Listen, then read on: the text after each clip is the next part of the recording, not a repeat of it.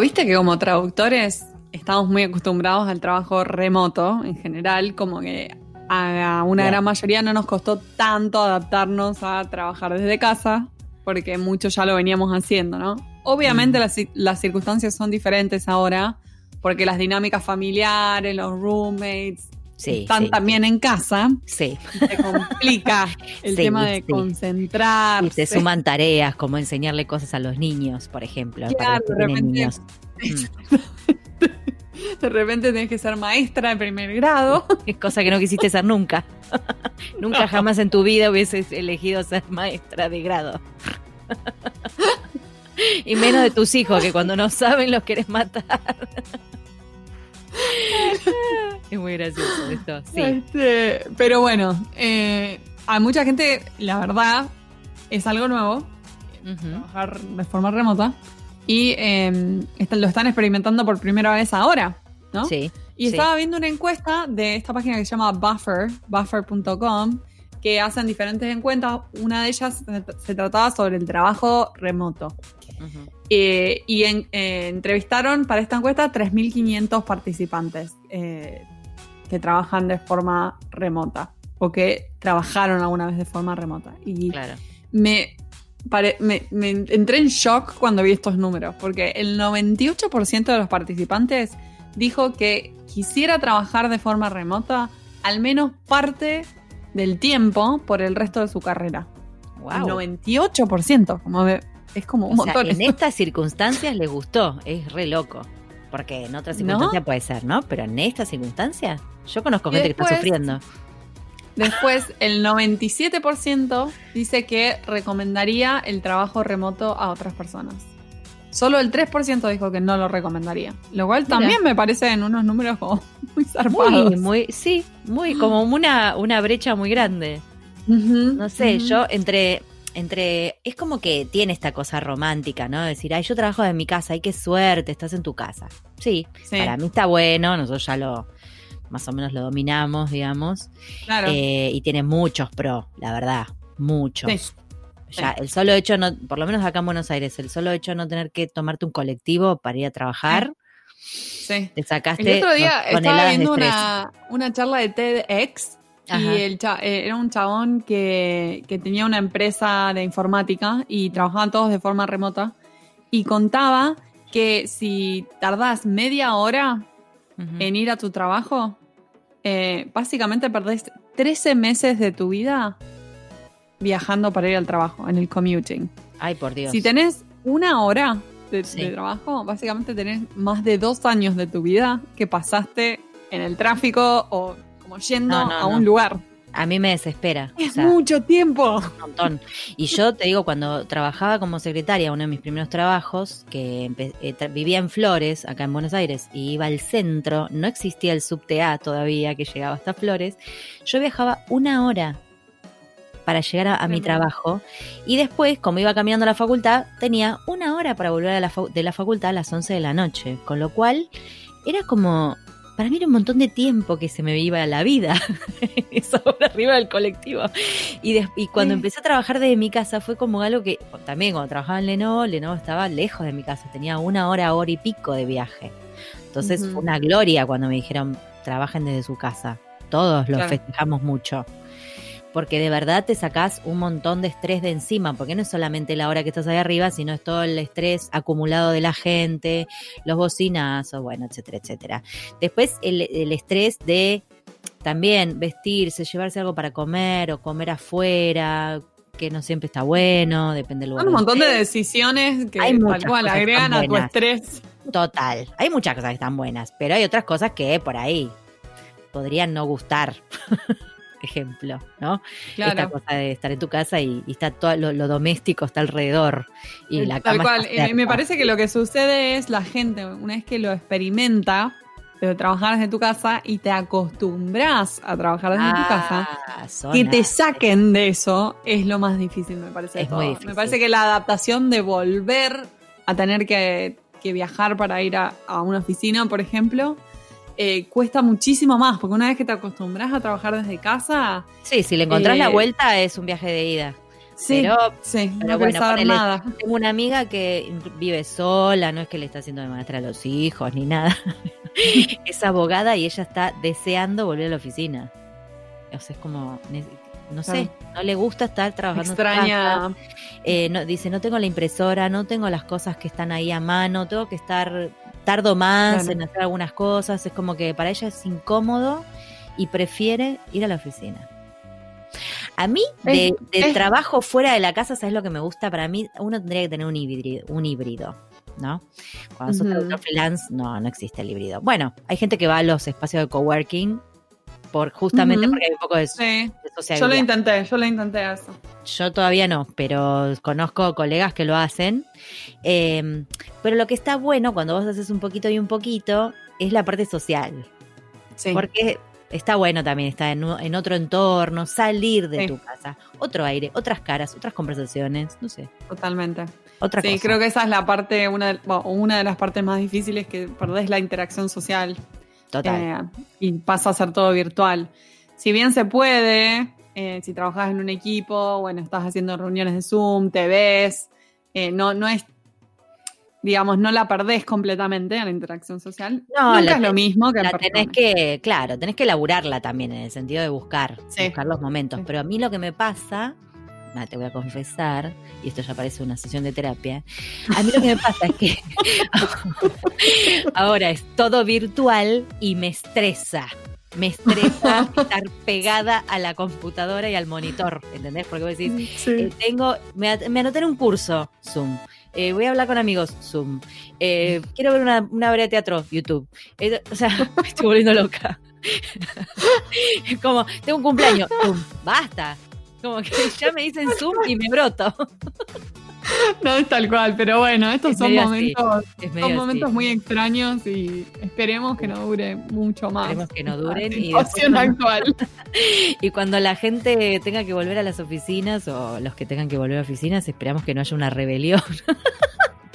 Imagínate. No te digo, yo te digo que muchos, muchos van a querer trabajar de forma remota, al menos parte del tiempo, y también me parece que muchos empleadores lo van a considerar como una Oh. nueva forma de, de- de- de operar. OJ, Porque le vieron los beneficios. un- Le vieron los beneficios. Una de las cosas que decía esta charla eh, era que la productividad, según un estudio de Har- Harvard Business Review, la productividad de los trabajadores aumenta cuando trabajan desde casa. Total. También, te, te tiro este dato también, que es como estoy totalmente de acuerdo. Yo cuando empecé a trabajar, eh, o sea, con horario fijo, pero desde mi casa, eh, lo noté enseguida.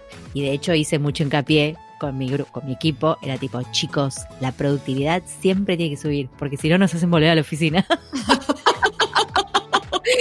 Así que les pido, por favor, duerman la siesta, pero que nadie se entere. Eh, sí, hay un tema también que ahora está surgiendo y cerramos, ¿no? Porque si no me voy de tema.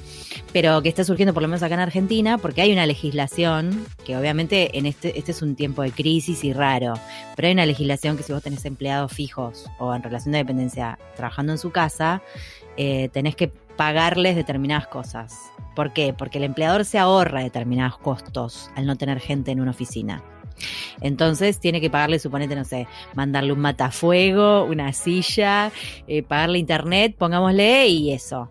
Como que hay un, Ah, un contrato que tiene que ver con trabajar desde tu casa. Claro, Y claro, hoy claro. en día no sé bien qué onda, ¿entendés? Por ahí en algunas empresas no quieren. Claro, porque muchas empresas se vieron obligadas ahora. No Porque tenían ahora fue forzado, exactamente. Pero llegado el caso, si realmente lo hacen como una práctica común, este puede llegar a surgir ese temita, OJ. sistema. Hay ciertos lineamientos, totalmente. Sí. Sí. Y hay que ver con cada gobierno local, porque cada gobierno local es diferente. Cada gobierno es un mundo, cada país es un mundo, digo. Claro, yo digo, hablo de la, la experiencia de acá. Así que bueno, mira todas las cosas, ¿no? Que surgen. Como siempre. Bueno, yo ¿Cuántas cuestiones? quiero decir que hoy la entrevista es imperdible. Total. Espero que la disfruten mucho como nosotras. Es un rockstar, Rodolfo, de la terminología. No se lo pierdan.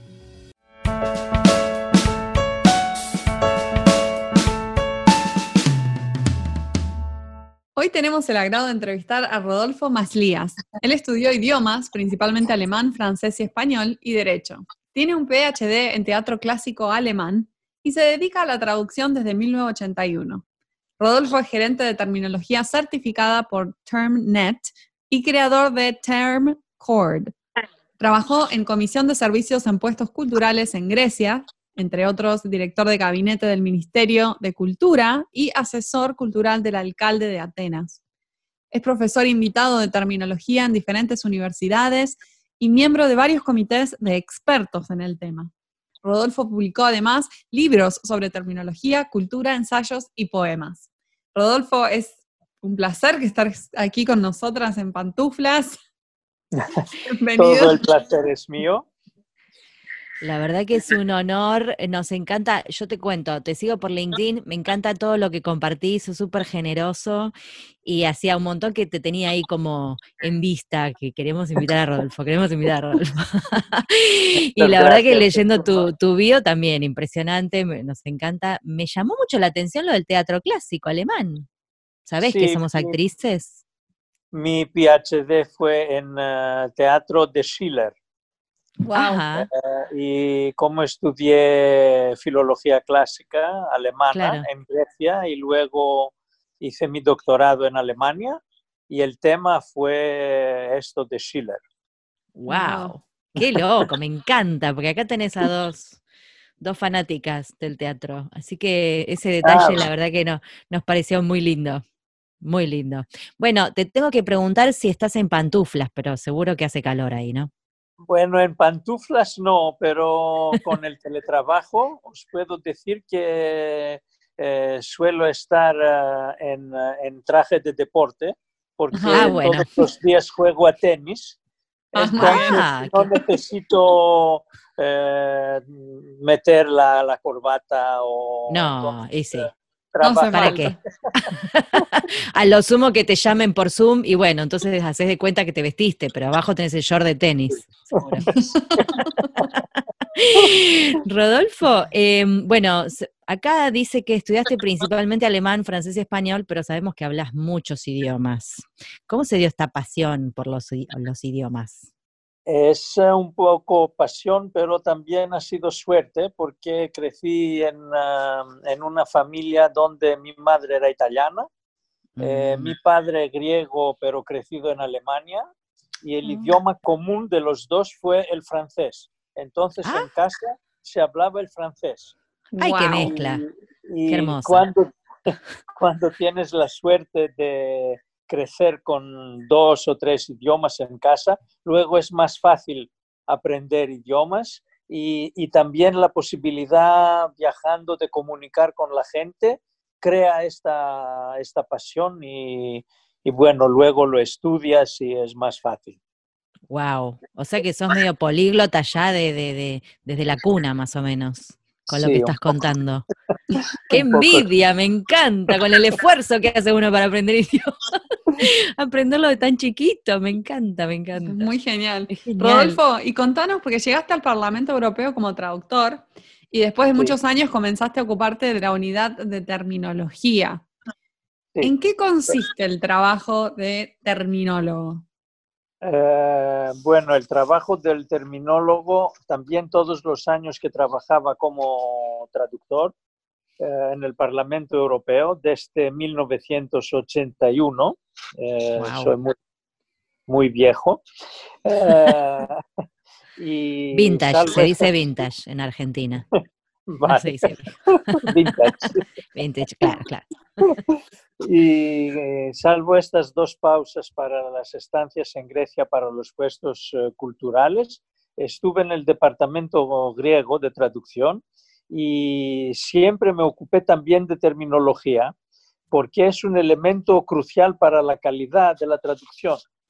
Y el trabajo del terminólogo consiste en la búsqueda del término justo para explicar eh, un concepto y en nuestro caso, donde trabajamos en 24 idiomas traduciendo la legislación europea en todos los idiomas, es muy importante también compartir el resultado de la búsqueda eh, para todos los compañeros en todos los idiomas. Claro. Eh, este es el trabajo del terminólogo. Al principio todo esto lo hacíamos eh, manualmente, pero ahora Ujú. tenemos eh, herramientas eh, también para la búsqueda, se llama Term Extractor, eh, y una base de datos muy grande que se llama IATE, que contiene eh, 8 millones de términos en 24 idiomas y cubre los eh, 100 ámbitos de legislación de la Unión Europea.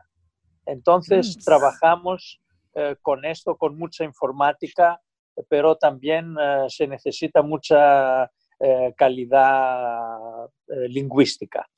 Claro.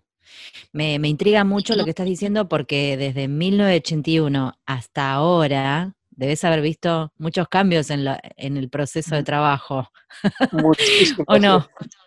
Muchísimos. Y ahora me han eh, pedido de preparar eh, el año que viene para los becarios eh, una, como un curso presentando la, la evolución de la traducción en el Parlamento Ah. Europeo. Que es, eh, va a ser muy interesante. Muy, interesante y sí. Sí, sí, sí, claro, porque hoy con tecnologías me imagino que, bueno, el Term Extractor o la que uses Claro. debe aliviar, entre comillas, Sí. la tarea, este, pero antes... no Nosotros estaban. trabajamos, eh, hacíamos la traducción con el dictafón. Dictafón era para eh, dictar, luego eh, Claro. teníamos eh, dactilógrafas secretarias que escribían en máquina eh, y luego lo podíamos corregir. Bueno, ahora se hace todo, también podemos dictar, pero se escribe automáticamente en el ordenador. Claro. Entonces la diferencia es enorme. Sí, sí, sí, sí, no, ni, ni hablar. Nosotras somos mayores también, ¿eh? No somos millennials. Ah. Así que No, he llegado a usar una máquina de escribir, no para hacer terminología, pero, pero me acuerdo. Ah, bueno, de los recursos que, que ofrecen a lingüistas, eh, primero contanos qué, qué es Term Court, para el que no sabe, nosotros tampoco, y también qué, qué recursos se ofrecen en Term Court. Son muy interesantes. Pues TermCord es una pequeña unidad de 10 compañeros y 4 becarios que asegura la coordinación del trabajo de terminología en eh, los departamentos de traducción para cada idioma. Esto quiere decir que la búsqueda de términos en cada idioma no lo podemos hacer nosotros, lo hacen los traductores terminólogos en las unidades y nosotros coordinamos todo este trabajo eh, y nuestro trabajo consiste más en eh, entrar la terminología encontrada en todos los, en todos los departamentos en esta base multilingüe IATE que he Claro. mencionado antes eh, y también de preparar terminología eh, para, eh, relacionada al texto que reciben los traductores para traducir y que entramos directamente en las herramientas automáticas de traducción, eh, el CAT Ah. Tool y la ahora también la traducción automática. Entonces, cuando Ajá. llega el texto al traductor, ya tiene en la herramienta la terminología que nosotros hemos preparado y entrado en la herramienta. Me encanta. Es como, bueno, Se está, si conecta, se conecta automáticamente, claro. Sí, O y sea, esto asegura la consistencia lingüística, porque es muy claro. importante para los ciudadanos la legislación eh, europea, que son las directivas y los reglamentos, eh, se votan en los parlamentos nacionales de los 27 países miembros y luego se convierten en leyes nacionales. Entonces, todos estos ciudadanos, utilizando las 24 lenguas, utilizan la misma ley en su idioma eh, en, eh, en las cortes nacionales e internacionales. Y tiene que ser el, exactamente el mismo concepto, si no hay muchísimos problemas en el comercio y, y tal. Claro. Wow.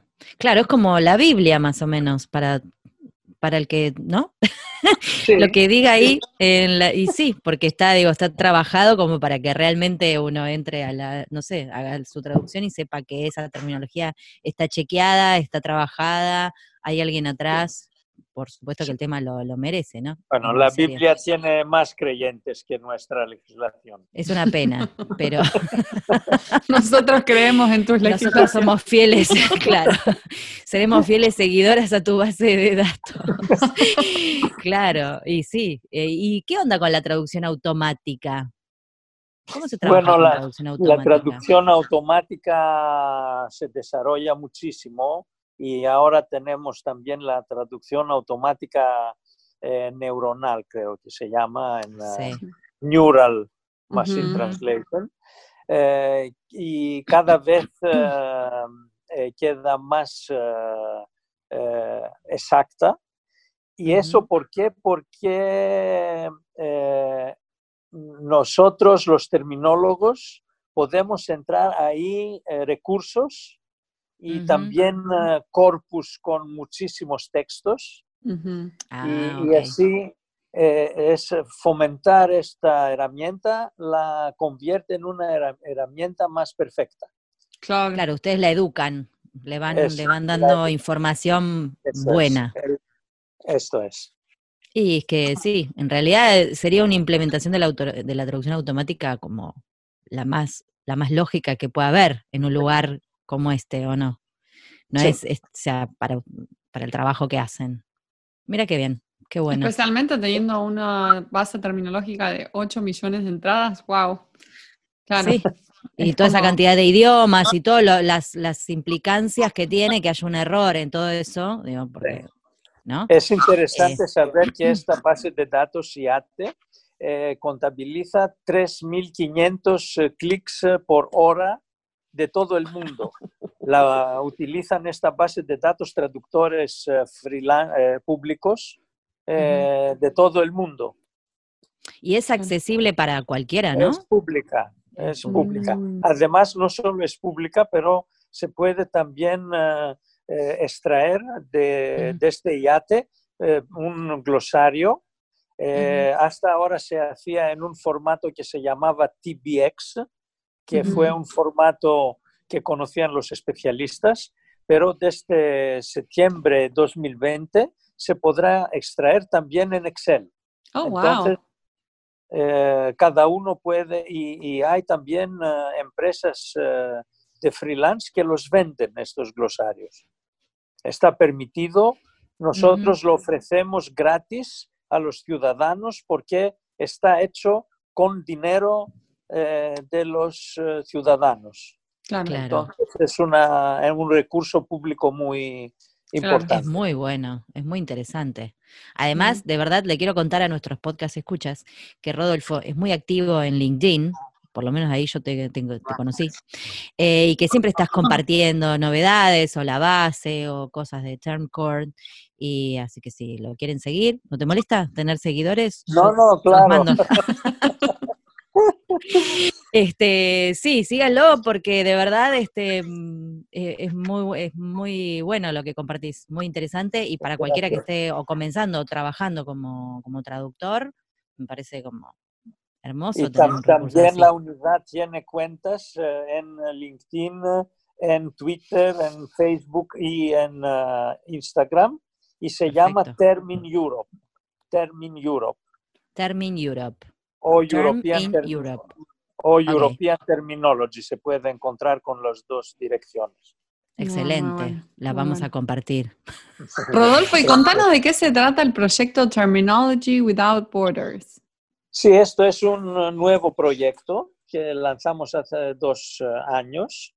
Eh, cubre eh, cinco proyectos terminológicos especializados en medicina, educación, derechos de la mujer, cultura y pesca.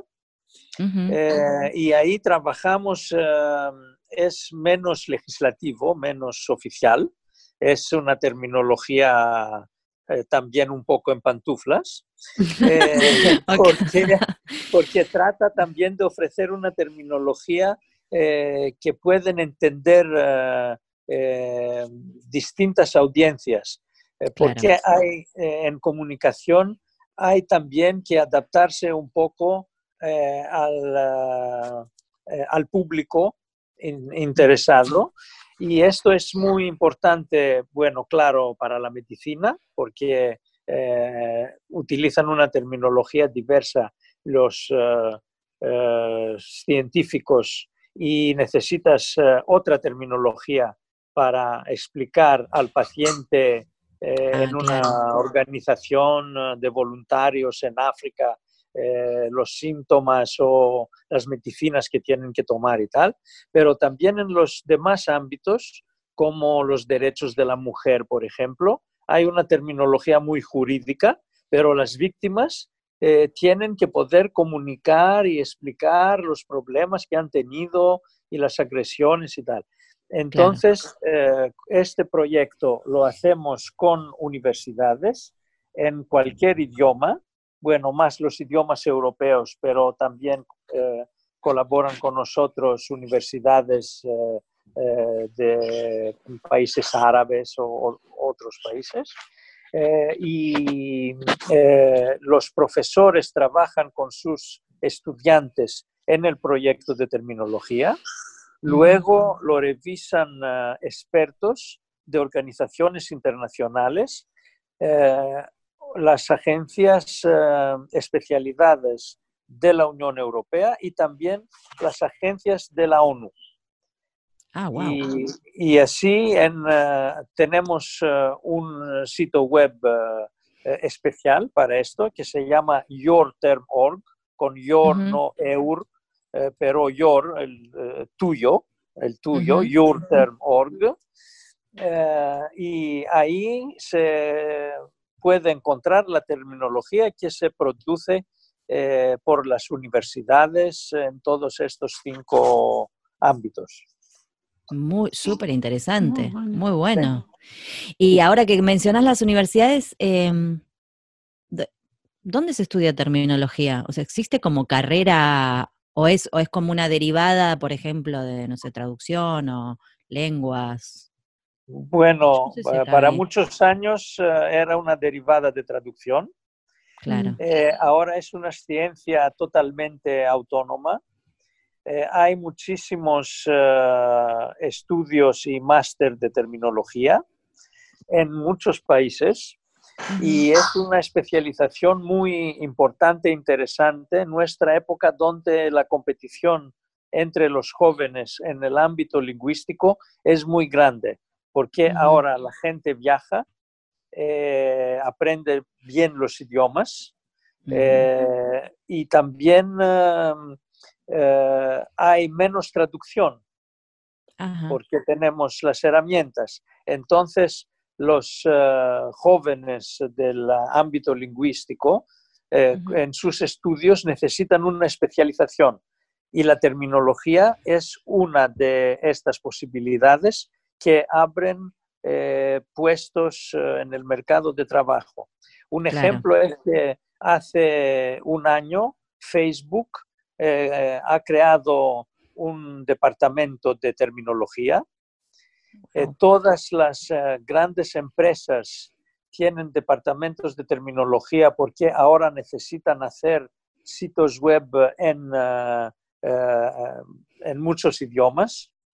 Y por ejemplo, una empresa que, que de coches, eh, sé que por ejemplo Volkswagen en su sede en Alemania, en Wolfsburg, tiene un departamento con 40 terminólogos que hacen como el trabajo de TermCourt, la coordinación de los terminólogos, dos terminólogos que tienen en cada, en cada país donde Volkswagen vende coches. Y esto porque es una total novedad. Y esto es eh, porque si hay un problema de traducción en eh, algún país que provoca una, un problema en el coche, la empresa tiene la misma responsabilidad como para un problema del motor. Y mm. este ejemplo yo lo sé de Volkswagen, pero todas las empresas de coches, de toda la industria eh, necesita ahora la, la terminología.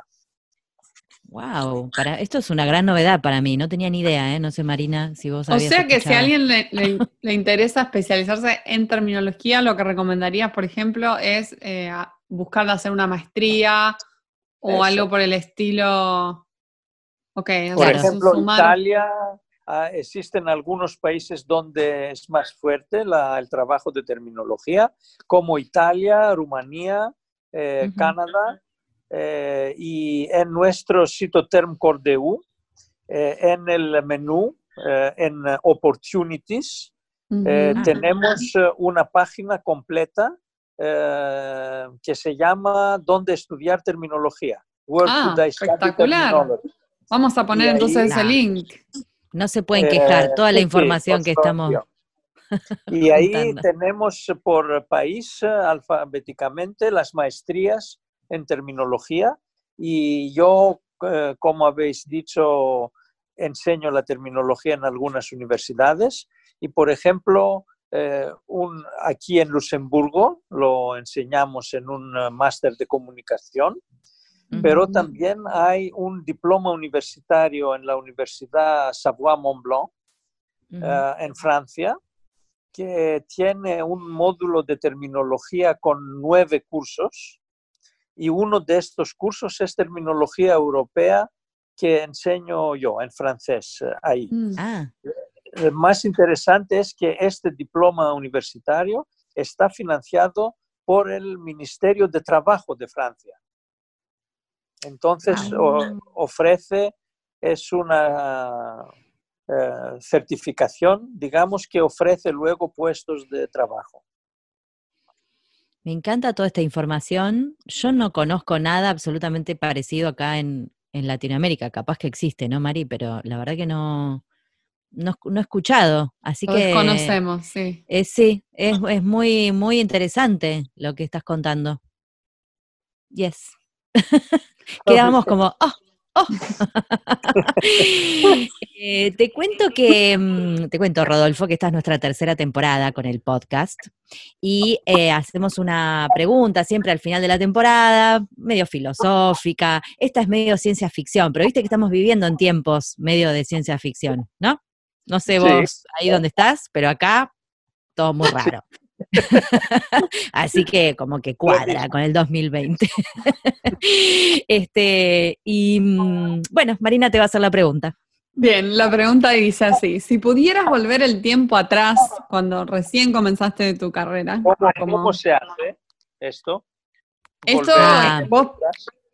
no, la imaginación, Rodolfo, la imaginación. imaginar que te subís al DeLorean, volvés el tiempo atrás. Claro, claro.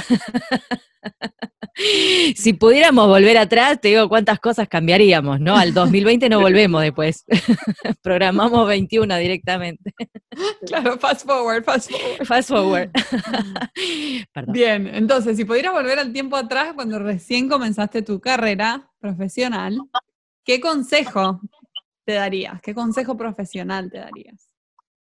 Bueno, viviendo en la época de hoy, eh, me daría el consejo de especializarme eh, en, algún, eh, en alguna disciplina lingüística como es terminología, como es computational linguistics, informática para, para los idiomas, porque no hay trabajo solo conociendo los idiomas.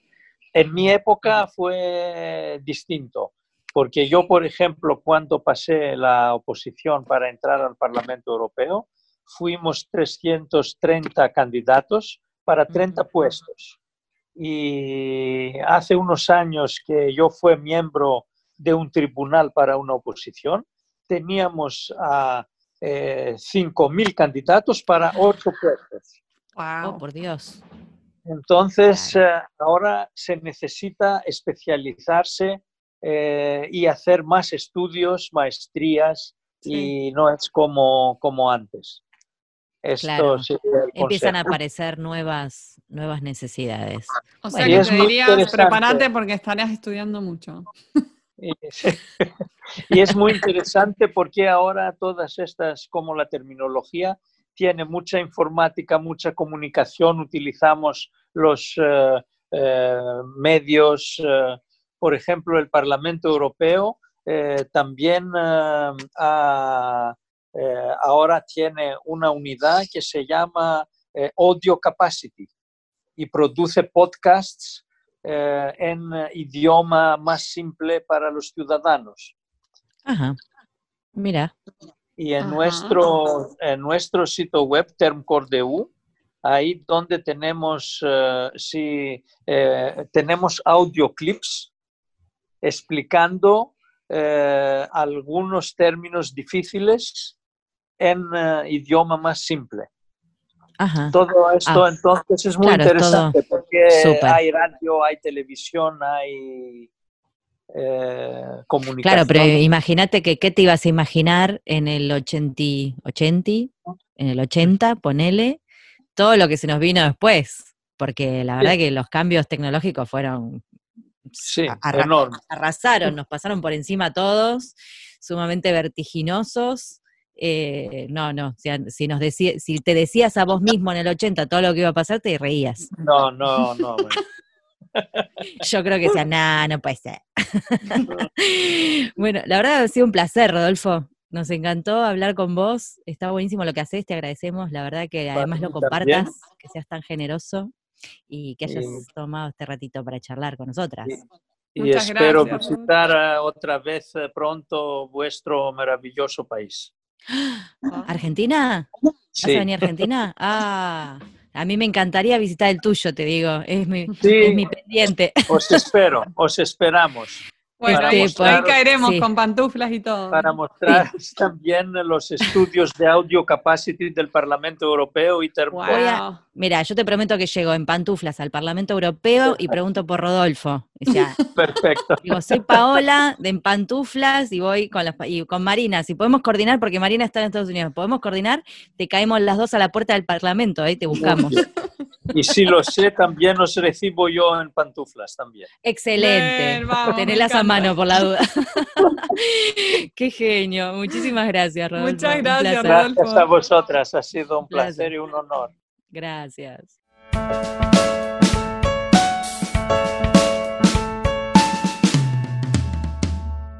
Este fue un nuevo episodio de En Pantuflas, patrocinado por nuestro amigo fiel, MemoQ. Si sos tan fan de MemoQ como nosotras, aprovecha el 45% de descuento exclusivo para podcast escuchas. Anota este código, CAM-pantuflas45.